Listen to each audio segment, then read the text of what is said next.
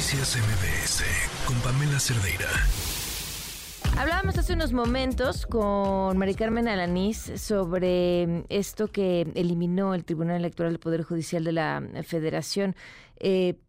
como que era una especie de mm, eh, sanción para que las personas que estuvieran en esta lista de violentadores de género no pudieran, o en este caso ahora sí pueden, eh, presentarse a cargos de elección popular. En la línea, Carla Humphrey, consejera del Instituto Nacional Electoral. ¿Cómo estás? Buenas tardes. Hola, buenas tardes. Saludos a ti y también a tu audiencia. Oye, pues muchos temas sobre la mesa en asuntos de género. Parece que damos un pasito para adelante y tres para atrás.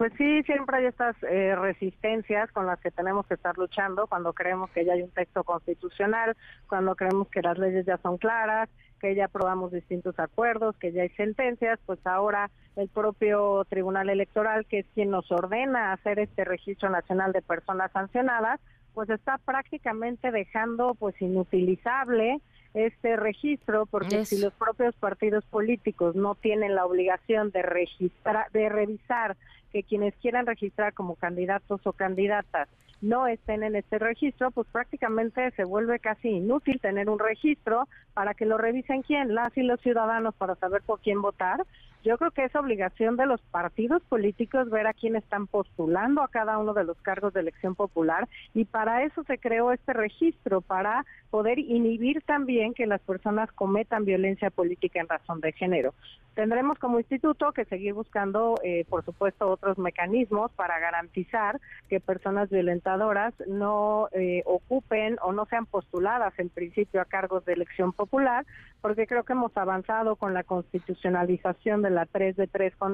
contra la violencia, pero bueno, pues seguimos debatiendo, por ejemplo, el día de mañana tendremos un debate con los partidos políticos para ver el tema de paridad en los poderes ejecutivos, en las titularidades de los poderes ejecutivos, para ver cuántos estarán obligados a postular. Esto para darte un marco de que pues en todo el tema que tiene que ver con derechos políticos y electorales de las mujeres en nuestro país, con combatir la violencia política en razón de género, siempre tenemos que estar un paso adelante y viendo qué se está probando, porque eh, claramente las resistencias son muchas y las ganas de querer echar para atrás los avances también.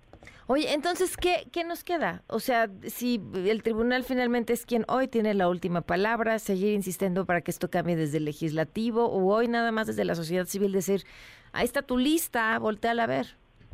Pues yo creo que nos queda primero darle publicidad a ese registro, segundo también como eh, autoridad electoral tenemos un sistema eh, en internet que se llama Conóceles para las y los candidatos y creo que ahí también podremos difundir pues este liga si es que encontramos que alguno de ellos o de ellas está registrado como eh, violentador o violentadora de mujeres y también pues invitar a la ciudadanía a denunciar a cualquier persona que esté postulada por un partido político que haya cometido violencia política en razón de género eh, para pues también hacer responsables a los partidos políticos y a las y los ciudadanos de por quién están votando, por qué partido y por qué candidato o candidata. Oye, otro tema que me parece importante eh, preguntarte y conocer tu opinión.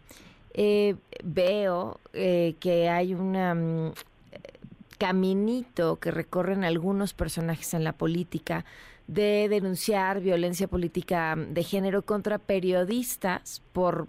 comentarios que hayan hecho y que esta herramienta que es muy útil, el pensar en que no haya violencia política de género y que esta pudiera señalarse, pueda ser utilizada o esté siendo utilizada por algunos personajes con más bien intenciones de minar la libertad de expresión. Pues hasta ahorita no hemos visto ese tema, pero también es cierto que tenemos que trabajar de la mano sensibilizando a las y los periodistas, porque claramente se puede criticar el trabajo de una persona, de un legislador, de una legisladora, de una funcionario, funcionario público, pero también hay un límite muy claro respecto a cuál es su vida eh, personal, las decisiones personales que ha tomado que no han incidido en cómo ha ejercido su cargo público. Y creo que en esto se basa cuando estamos en, eh, eh, poder tener elecciones para que las personas accedan a cargos públicos, el estándar o el nivel de protección que tienen o que tenemos las personas servidoras públicas es mucho más bajo y podemos mm. ser, por supuesto, mucho más criticados por los medios de comunicación, por la ciudadanía, por otros partidos políticos, porque hemos decidido tener esta vida pública y así lo han establecido también criterios de la Corte Interamericana de Derechos Humanos. Así que creo que hay que tener un balance muy adecuado en donde se está cometiendo violencia política contra las mujeres y en donde eh, pues eh, se puede dar un debate ríspido, duro, con críticas duras respecto a cómo ha actuado alguna persona servidora pública en ejercicio de sus funciones.